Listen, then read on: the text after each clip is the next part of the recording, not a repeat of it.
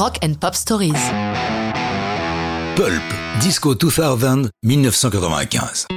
Si vous avez l'âme sensible et un cœur de mini-dette, cette histoire est pour vous. Car, comme le dit Jarvis Cocker, chanteur, guitariste et fondateur de Pulp, je cite, Je n'ai pas beaucoup d'imagination et beaucoup de nos chansons sont basées sur des histoires vraies.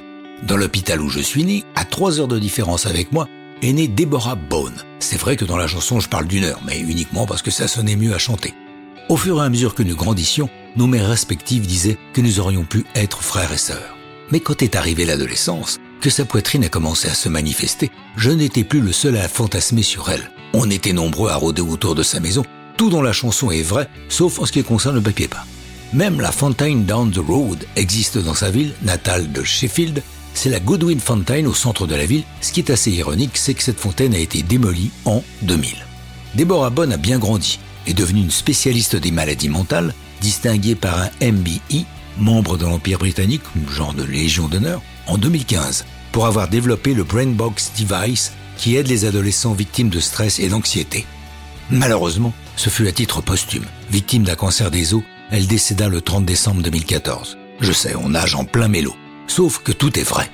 Vrai également que pour les 50 ans de la belle, Jervis est venu chez elle alors qu'elle était déjà malade pour lui chanter en tête à tête Disco 2000. À cette occasion, elle a déclaré J'ai été flatté que Jervis écrive cette chanson à propos de notre histoire qui était si innocente. La seule chose qui n'est pas vraie, c'est que nous n'avons jamais eu rendez-vous à la fontaine au bout de la rue.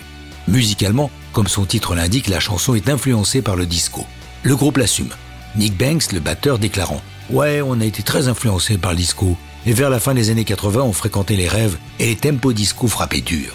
Disco 2000 paraît le 27 novembre 95, troisième single de l'album à succès Different Class, et la chanson se classe septième des hits britons. Autre particularité de Disco 2000, au début 99, le groupe retire l'autorisation aux médias de diffuser la chanson, afin que du fait de son titre, elle ne soit pas utilisée à tout va pour des pubs ou des jeux vidéo dans la perspective de l'an 2000. L'interdiction va courir jusqu'à la fin 2000, Pulp autorisant à nouveau sa diffusion à partir de 2001. Enfin, on notera l'utilisation de Disco 2000 dans l'excellente série britannique Life on Mars, que je vous conseille si vous l'avez manqué.